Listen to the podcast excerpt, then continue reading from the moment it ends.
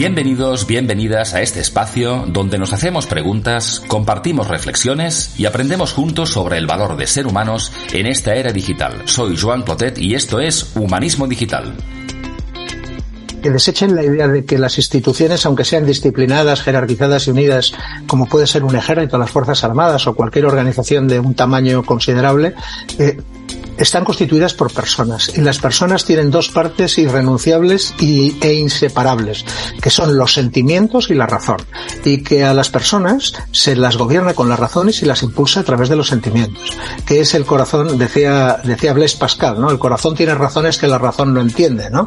O, o, o los sentimientos son las razones del corazón.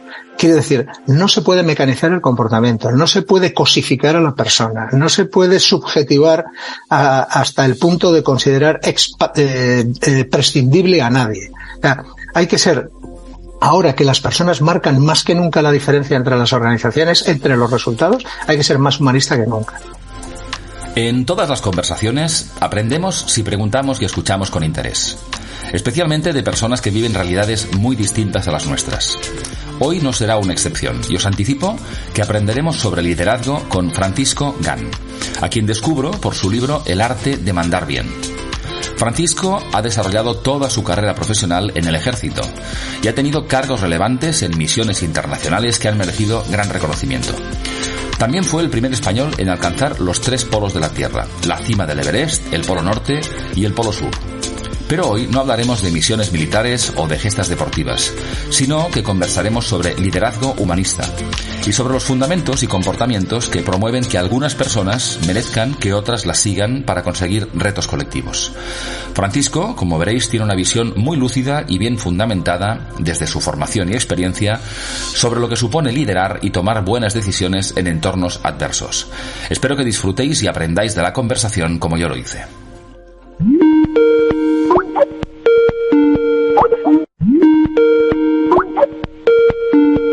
Muy buenos días, Francisco. ¿Qué tal estás? Bienvenido a Humanismo Digital. Buenos días, muchas gracias. Ah, la verdad es que esta conversación tiene, como decíamos ahora justo antes de preguntar, hasta un poco de épica, ¿eh? porque es nuestro tercer intento, por mi culpa, desde luego no por la tuya, por problemas de comunicaciones en esta vez. pero bueno, para mí le da un poco de épica la conversación que hace semanas que quiero tener contigo y que algunos problemas de tecnología por mi parte pues nos la, la han retrasado. Pero bueno, con muchas ganas de conocerte un poco más y, lo primero que quería decirte, Francisco, es que me hace, tengo especial interés porque vienes de un campo que es muy desconocido para mí. Y te he descubierto a raíz de la publicación de, tu libro, El arte de mandar bien, del que me gustaría hablar tanto del libro como de lo que pones en valor, que es el liderazgo humanista, que me conecta mucho. Para todos los profanos, pues el mundo militar es, um, es uh, uh, bastante desconocido y una persona que ha pasado tantos años en él y que pone tanto en valor al, la, la, capacidad de influir en, positivo en las personas, pues me parece muy, muy interesante. Pero bueno, antes de entrar en, en, ello, yo arranco siempre con la misma pregunta, Francisco, y es ¿quién eres? Francisco, ¿a qué te dedicas ahora? ¿Y qué te ha traído hasta este momento de tu vida? Bueno, pues eh, me llamo Francisco Gampampols, tengo 64 años, nací en Figueras, en Gerona, eh, hijo de militar, que estaba en aquella época destinado, mi infancia y adolescencia, pues entre Figueras muy poquito tiempo y luego en Lleida, en la que estuve hasta los 16 años, y luego, bueno, pues ya el, devenir de la vida, ¿no? Eh, ¿En qué momento vital me encuentro? Pues eh, he cumplido mi periodo de servicio activo en las Fuerzas Armadas, pues porque cuando uno asciende al empleo de general, eh, hay tres empleos eh, a, a, ese nivel, que son general de brigada, general de división y teniente general, ¿no? Entonces, si consigues ascender a los tres, tienes un máximo de 10 años. Así que a los 10 años de tu primer ascenso a general de brigada, aunque seas teniente general, pues te vas a casa. Te pasas a una situación que se llama de reserva hasta que cumples los 65 años en los que alcanzas la condición de retirado, como todo el mundo, bueno, salvo que ahora haya una ampliación de ese periodo activo, ¿no? Eh, así que con 64 y a punto de cumplir 65, pues eh, a las puertas de, de, mi jubilación, ¿no? Eh, ¿A qué me dedico? Bueno, me dedico a, a, hacer las cosas que me gustan. Me gusta leer, me gusta hacer deporte, de montaña, bicicleta. Eh, me dedico a ayudar a quien me lo pide, cuando me piden una conferencia o me piden, por ejemplo, que, que ayude en las universidades de mayores, que me encanta, porque el conocimiento no tiene edad pues eh, doy clases en dos universidades de mayores de la experiencia. Eh, luego ayudo a algún empresario, a algún amigo que me pide orientación sobre temas de liderazgo o, o llevar adelante procesos de planeamiento, ¿no? Una cosa un poquito más compleja, pero que también tiene muchísimo que ver con la capacidad para influir, para dirigir, para coordinar, ¿no? ¿Y qué me ha traído hasta aquí? Pues lo que decía Marco Aurelio, ¿no? El, ese incontenible río de la existencia, ¿no? Que fluye en lo cotidiano y bueno, pues de día en día llegas a donde estás, ¿no? Así te ves. Y, vale, vale el aforismo aquel de como me veo te vi y como me ves te verás. Me encanta. Oye, desde luego estás en una reserva muy activa, es evidente, y, y, tiene mucho sentido porque, fíjate, hablando un poco de este libro que, que, que he terminado y que me ha gustado tanto, es el arte de mandar bien, ¿eh? Eh, que, que una persona que ha, que ha transcurrido su vida profesional en, en, el ámbito militar nos hable de mandar, a los profanos les lleva a que el ámbito militar es mando, es jerarquía y es como un orden muy establecido. Y en cambio, con leyéndote, he descubierto que, pues eso probablemente es necesario, pero que hay otros factores que conectan mucho con, con esa capacidad de influir en positivo en las personas, ¿no? Y me gustaría empezar por esto, preguntando qué significa esto de mandar bien, en qué se basa y cómo conecta eso de mandar bien con tu visión sobre el liderazgo en personas. Bueno, para mí mandar bien tiene una, una base muy evidente porque yo ese concepto de mandar bien lo sitúo eh, sobre la base de unos principios que, que son esenciales, que son los valores, ¿no? Eh, los valores son los cimientos. Pensando en el símil de una edificación, eh, da exactamente igual lo bello que haya por encima del nivel del suelo, que si no es sólido lo que hay por debajo de él, difícilmente aguantará, ¿no? Así que, para mí, son los principios que orientan mi comportamiento, eh, que en situaciones en las que hay que actuar me sirven de marco de referencia, que ante la duda o la incertidumbre me producen orientación, me la dan. Que cuando no, cuando no hay un entorno que sea claro, cuando no hay órdenes expresas, me permiten simplemente por negación de lo que no se debe hacer, eh, afirmar qué se debe de hacer, ¿no? Es uh -huh. aquello de, hay veces que aciertas eh, en el lado en que estás simplemente viendo quiénes están del otro lado, ¿no? Eso uh -huh. era de Leonard Cohen. Uh -huh. eh, eh, al fin y al cabo, los valores lo que hacen es definirte, hacerte inteligible a las personas con las de las que te rodeas, ¿no? Y que te rodean. A veces consciente y a veces inconscientemente. Pero en todo caso te define como, como un individuo que portas valores morales, eh, que, los ejerces y que tienes una cualidad intelectual que transmites, ¿no? Y, que tienes, de todas aquellas personas con las que trabajas, tienes sentido finalista, no instrumental. O sea, las personas son finalidades en sí mismas, no medios para alcanzar fines. Este sería más o menos, ¿no?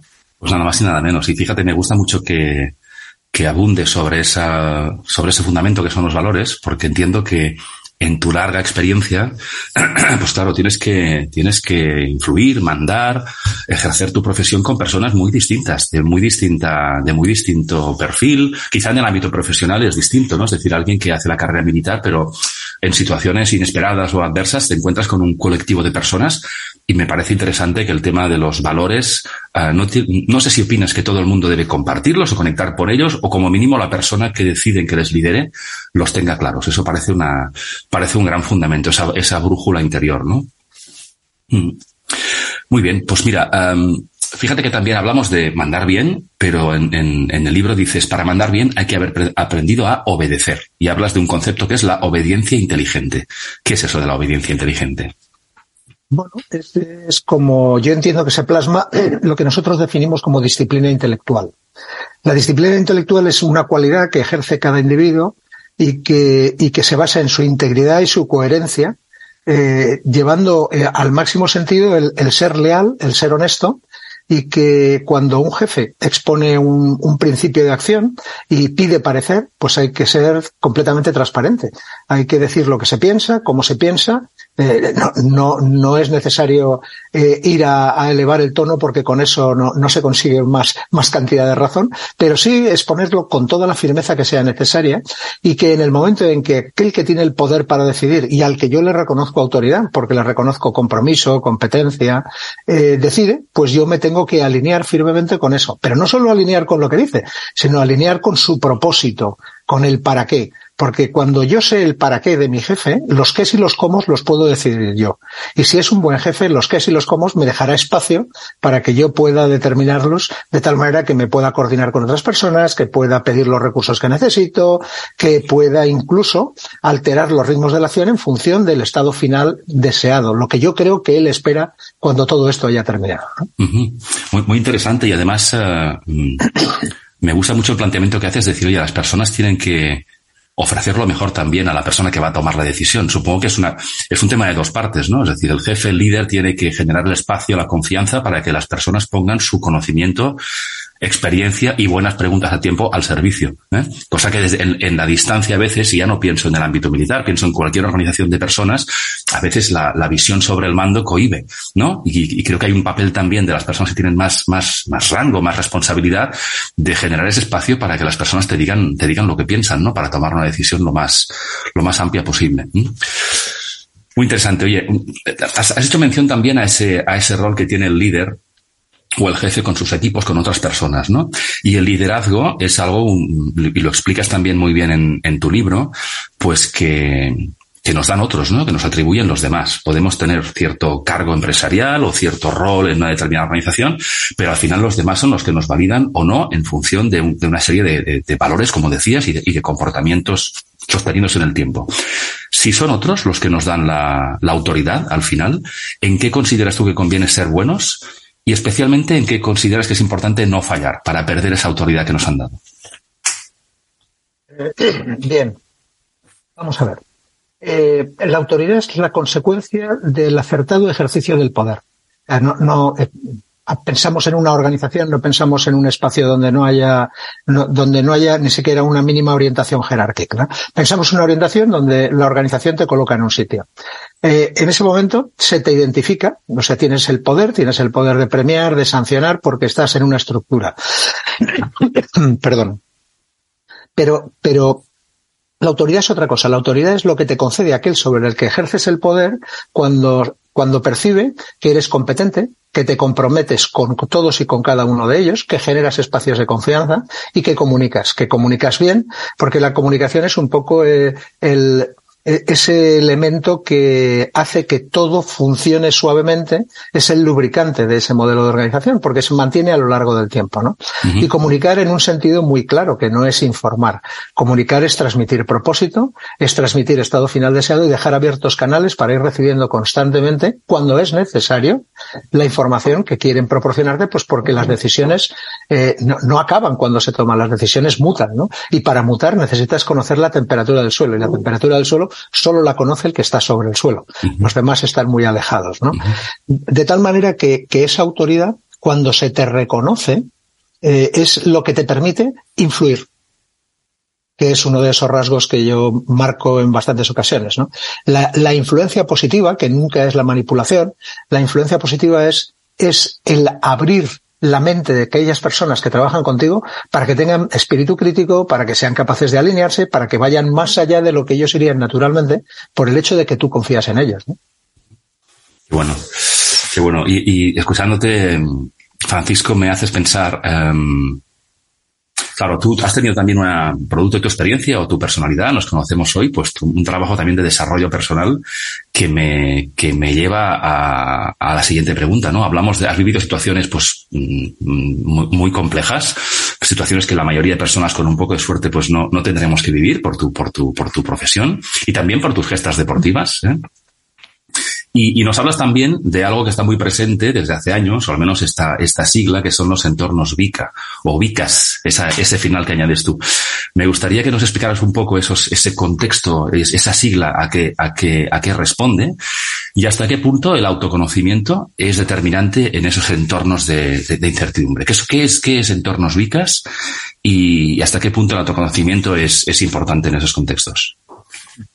Bueno, Vicas Buca, como, como bien has definido, es, eh, es eh, una conclusión de la RAND Corporation a una pregunta que le hizo el ejército de los Estados Unidos a finales de los 90, en la que le pidió que le definiera cuáles pudieran ser los entornos operativos del siglo XXI. ¿no? Entonces, eh, RAND que no tiene bola de cristal, pero que sí tiene talento, le dijo, definir un entorno no puedo. Decirle las características que creo que se van a dar en ese entorno, sí, ¿no? Entonces le definió buca o bica, que es volátil, la volatilidad que se predica de las situaciones en las que los tránsitos son rapidísimos, de tal manera que no, no se es capaz de dimensionar lo que está ocurriendo. La incertidumbre, por, por opuesto a la certidumbre, es decir, continuamente dudas, nuevos aspectos, facetas desconocidas. La complejidad, muchos actores, intereses encontrados, eh, zonas desconocidas, zonas grises, ni blancas ni negras, donde la ambigüedad sería la, la, siguiente de las características, la ambigüedad. Las dos caras. Esto es Jano, ¿no? Una cosa puede ser simultáneamente, sería cuántico, puro y duro. Una cosa puede tener dos estados a la vez, ¿no? En función de quién lo analiza. Y la S que le he añadido yo es que es el producto de la sociedad de la información, de las TIC, ¿no? Que es la saturación. Nosotros ahora mismo tenemos muchísima más información de la que somos capaces de procesar.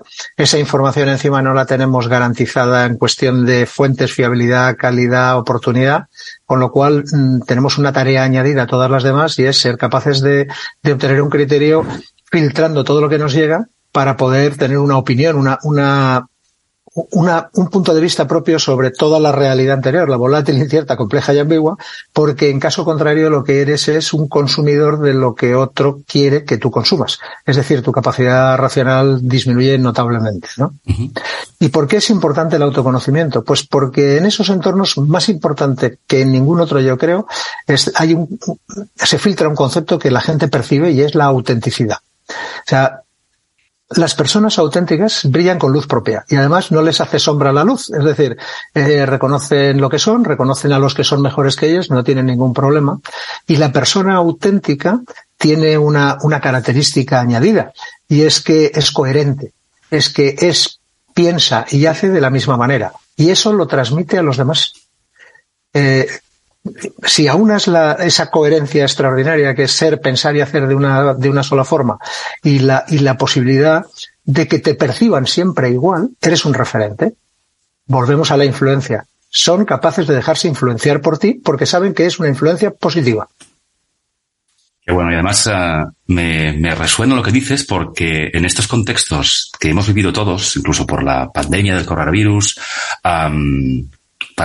contextos en los que nadie está preparado y hay mucho de esas vicas que tú planteas, ¿no? Si en algo podemos confiar es en personas que dudan como nosotros, que son humanos y que dicen, estamos en un contexto, uh, no sé si opinas lo mismo, ¿eh? pero ha habido decisiones, y tú habrás vivido muchísimas situaciones como estas, en la que nadie conoce realmente lo que está ocurriendo. Y entonces si alguien al que te están liderando demuestra más convicción de la, de la razonable sin mucha base, o no te lo crees porque careces de autenticidad a la que haces mención, pues todo se cae como un castillo de naipes. Y ahora, para bien o para mal, pues todas las personas hemos vivido situaciones realmente muy, muy difíciles en las que ha habido que tomar decisiones, muchísimas decisiones, muchas acertadas, otras no tanto. Y, y esa S que tú has añadido me parece fundamental también, porque hay muchísima información y en la era digital hay mucha más proporción de información. Y conecta otra vez con lo que decías, ¿no? Es conocerse uno mismo, por ejemplo, tener ese espíritu crítico de ver desde mi mirada, desde mis, desde mis propios sesgos también, qué estoy viendo, percibiendo, qué sé, qué no sé. Y yo creo que eso también mm, redunda en, en autenticidad y en que las personas que nos siguen veamos también que conecten con una persona que son humanos como nosotros, ¿no? Y que tomamos las mejores decisiones con la información y el, y el tiempo que tenemos. Mira, hacías antes referencia a los valores, que me parece fundamental, y en tu libro, pues uh, acudes una y otra vez a ellos como pieza fundamental y base de todo. Quiero preguntarte cuáles son los tuyos, si, lo quieres compartir, y cómo te han ayudado en tu vida. Sí, sí, perfectamente.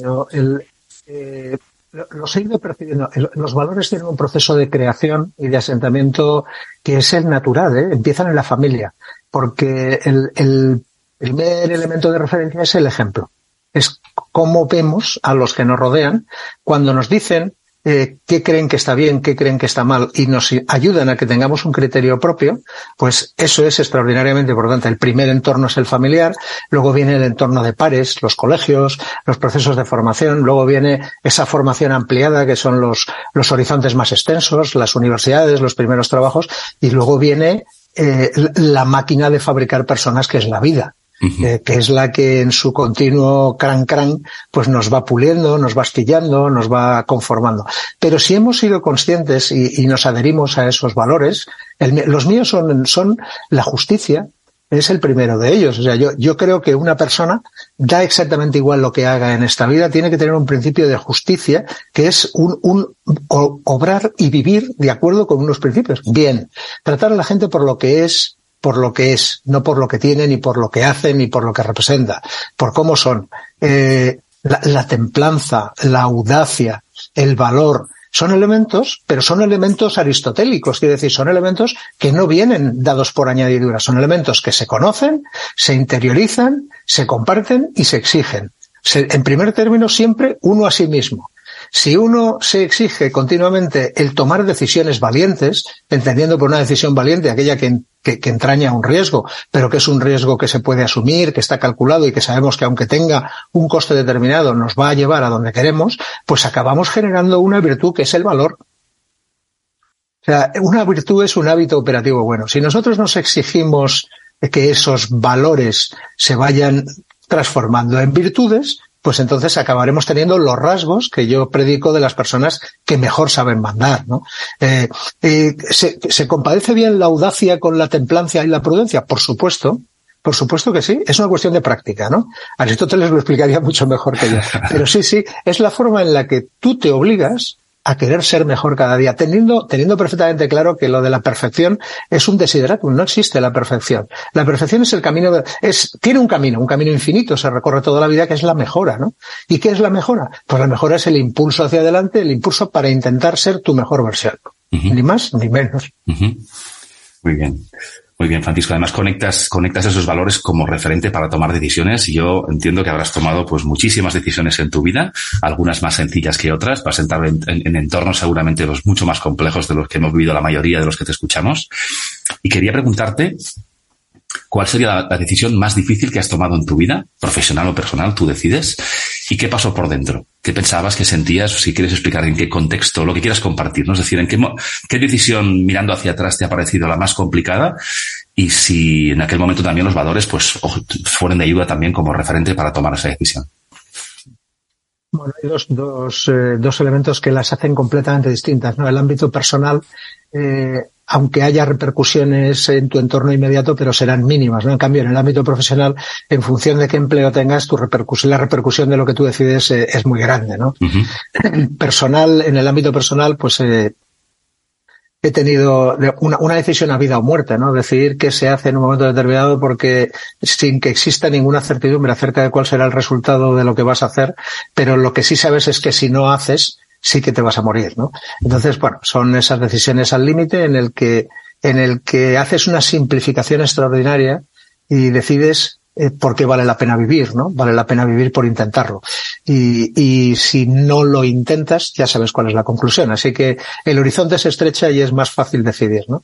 En el ámbito profesional es más complejo porque en el momento en que, en que valoras adecuadamente todo lo que está en juego, ¿no? Estás hablando de, de un, una misión que hay que cumplir, eh, algo que, es un bien común y superior a, los que estamos desarrollando esa acción, pero que simplemente el plantearlo y el iniciarlo, pues supone un riesgo, un riesgo que en algún momento va a ser, eres consciente de que va a ser no calculado, ¿no? Entonces eh, hay que ir sopesando muy detenidamente a cada, en cada momento hasta dónde vas a permitir que la incertidumbre se pueda contener, porque llegará un momento en que, se te va a escapar por las costuras y otros serán los que tengan que decidir. El, el, ese, ese gesto de confianza que significa, te voy a decir qué espero que llegues a hacer y, y no voy a medir ni, ni con sistemas de control, ni pidiéndote información continua, eh, cómo vas progresando, los problemas que tienes. Lo único que te pido es que en el momento que te caes un problema y no puedas resolverlo, me lo digas, porque yo estaré para apoyar, ¿no? Bueno, pues eso que puede prolongarse un día o una semana, eso no se puede resolver si no crees en lo que estás haciendo. Y el creer en lo que estás haciendo es, pues eso, ¿eh? que estás destinado a un fin común superior y moralmente bueno, que es al que estás guiando, hacia el que estás guiando a tu gente, ¿no? Un ejemplo es la antigua, la, es Afganistán o es la antigua Yugoslavia, cuando sabes que lo que, que, que, lo que está en riesgo no es, no es un problema de, no es un problema material, es un problema de, de algo que se proyecta en el tiempo, que es, por ejemplo, la vida, el tener que explicar eh, cuando se toman decisiones que, que suponen poner en riesgo la vida de otras personas, cuál es la finalidad última, ¿no? Y además, eh, fíjate, pones dos ejemplos además, que el primero lo has pasado como muy de como diciendo, bueno, a nivel personal, al final es un tema de supervivencia. Ostras, uh, supongo que son, y lo explicas además en tu libro también, situaciones que la supervivencia la tenemos todos, pero te conectan mucho más, no sé, no sé tu experiencia, si realmente te dan mucha más lucidez respecto a lo que ocurre a partir de aquel momento. Para ti, esas decisiones personales que tienen, que tienen un impacto en la manera de ser, consolidan lo que tú creías hasta esa fecha. O sea, aporta el, pasar por situaciones personales complicadas que superamos, nos hacen muy distintos, nos dan más lucidez, nos hacen ser más nosotros mismos en favor de los demás a partir de ese momento.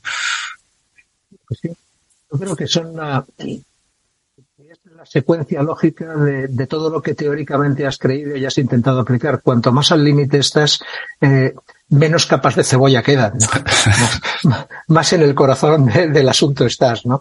Así que la lógica es que si, que si tienes retorno, que si esa decisión que tomaste basada en valores con no la absoluta certeza de que iba a salir bien sale, pues es un refuerzo positivo, evidentemente. Y sí que lo proyectas, ¿eh? Lo proyectas en tu vida y lo consideras un peldaño más. Dices, bueno, esto también funcionó, iremos al siguiente. Muy bien, muy bien. Muy bien, Francisco. Mira, me gustaría mencionarte una frase que haces hacia el final del libro, en el que en el que mm, das referencia a un paso más del liderazgo que está muy al final de, de, ese ciclo, porque me parece a mí muy importante. Y dices textualmente, no eres imprescindible, recuérdalo y prepara tu relevo.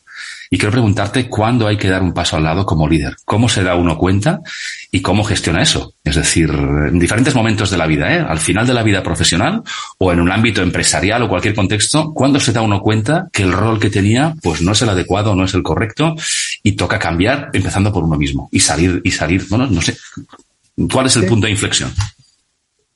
Bueno, yo, yo, no tengo medido en tres rasgos. Eh, uno es cuando consumes más de lo que aportas, de tal, de tal manera que, bueno, pues te estás convirtiendo en una rémora, ¿no? No en, no en un muelle, en un springboard, no un trampolín. El segundo es cuando retienes más que impulsas, pues porque has perdido un poco eh, esa audacia intelectual que te permitía el, el imaginar entornos que, que bueno, que ahora te parecen excesivamente arriesgados, ¿no? Te tienes que dar cuenta de que el espíritu crítico de los que te rodean sí que ve oportunidades donde tú ya solo estás viendo limitaciones, ¿no? Y la tercera es cuando tu, tu proceso interior eh, te sugiere que es mejor apoyar que impulsar que es mejor apoyar a la gente, que es mejor colocarte en un discreto segundo plano, donde donde puedas seguir aportando todo lo que has aprendido a lo largo del tiempo, pero que ya no seas el referente ni el, ni el, ni la persona principal a la hora de influir y guiar, ¿no?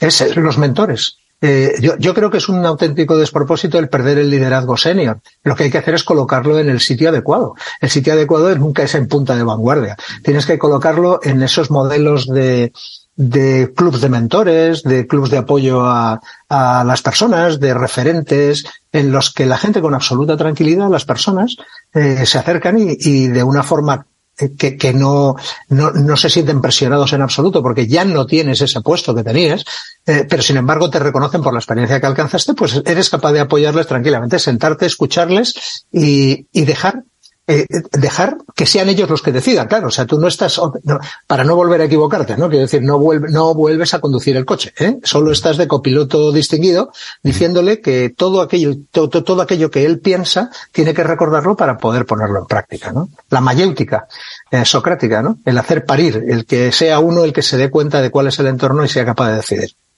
Y, y, además, no sé si opinas lo mismo, pero primero estoy muy de acuerdo contigo y a lo mejor, si en el desarrollo de nuestras funciones de liderazgo lo hemos hecho bien, o todo lo bien que hemos podido, también los demás nos ayudan a ello. Es decir, puede ser un proceso interior de darse cuenta, como dices tú, de manera muy, muy concreta y muy gráfica de que, de que aportas menos de lo que consumes, darse cuenta, y la otra es que los demás a los que sirves también, pues te, te ayuden, desde vernos también a través de los ojos de los demás, ¿no? Es decir, que, que eso también puede, puede ayudar. Um, Francisco, me gustaría hacerte muchas preguntas, pero, pero quiero preguntarte antes de terminar, ¿cómo te gustaría influir en las personas que escuchen esta conversación o las que lean tu libro? El, el, tinte humanista que he pretendido que tenga el libro es lo que me gustaría que se quedara. O sea, que, que, que, que, desechen la idea de que las instituciones, aunque sean disciplinadas, jerarquizadas y unidas, como puede ser un ejército, las Fuerzas Armadas o cualquier organización de un tamaño considerable, eh, están constituidas por personas y las personas tienen dos partes irrenunciables e inseparables, que son los sentimientos y la razón, y que a las personas se las gobierna con la razón y las impulsa a través de los sentimientos, que es el corazón, decía, decía Blaise Pascal, ¿no? El corazón tiene razones que la razón no entiende, ¿no? O, o, o los sentimientos son las razones del corazón. Quiere decir, no se puede mecanizar el comportamiento, no se puede cosificar a la persona, no se puede subjetivar hasta el punto de considerar eh, eh, prescindible a nadie. O sea, hay que ser Ahora que las personas marcan más que nunca la diferencia entre las organizaciones, entre los resultados, hay que ser más humanista que nunca. Es decir, hay que nos acordamos que de, aquel libro famoso de, Más Platón y menos Prozac. Sí. Bueno, pues, pues hay que, pues hay que volver, de verdad, hay que volver a leer a los clásicos, hay que volver a, a tomarse tiempo, porque ahora mismo somos especialistas y el especialista, lo define en el libro, es el que lo sabe casi todo de casi nada. Y si está tratando con personas, de lo que tiene que saber es de personas. Y para saber de personas hay que leer a los que han entendido a las personas. ¿eh? Hay, eh, en fin, eh, no, no, se trata de, volverse loco leyendo eh, cosas que sean excesivamente complejas, pero sí, sí buenas novelas, buenos referentes históricos, algunas biografías que son extraordinariamente ilustrativas, ¿no? Y porque ayuda, porque ayuda a mandar, ayuda a reflexionar, ¿no? Y luego recordar, recordar siempre que la persona es, es, es finalista. La persona tiene fines propios y que en la medida en que esos fines propios coincidan con los de la organización y nosotros a través de la influencia podamos generar esa convergencia, estaremos haciendo que ellos sean la mejor versión de sí mismos y nosotros el mejor trabajo posible. Fantástico, Francisco. No, creo, no, no, se puede expresar mejor. Así que, así que, eh, nada, solo me quería preguntarte cómo, después de este aperitivo que nos das respecto a lo que pueden aprender y descubrir y pensar en este, en este libro, cómo pueden saber más de ti las personas que quieran saber más de, pondremos en el capítulo las notas la referencia al libro, pero si alguien quiere saber más de ti, de Francisco Gan, cómo pueden conectar contigo, saber de tus, seguir tus proyectos.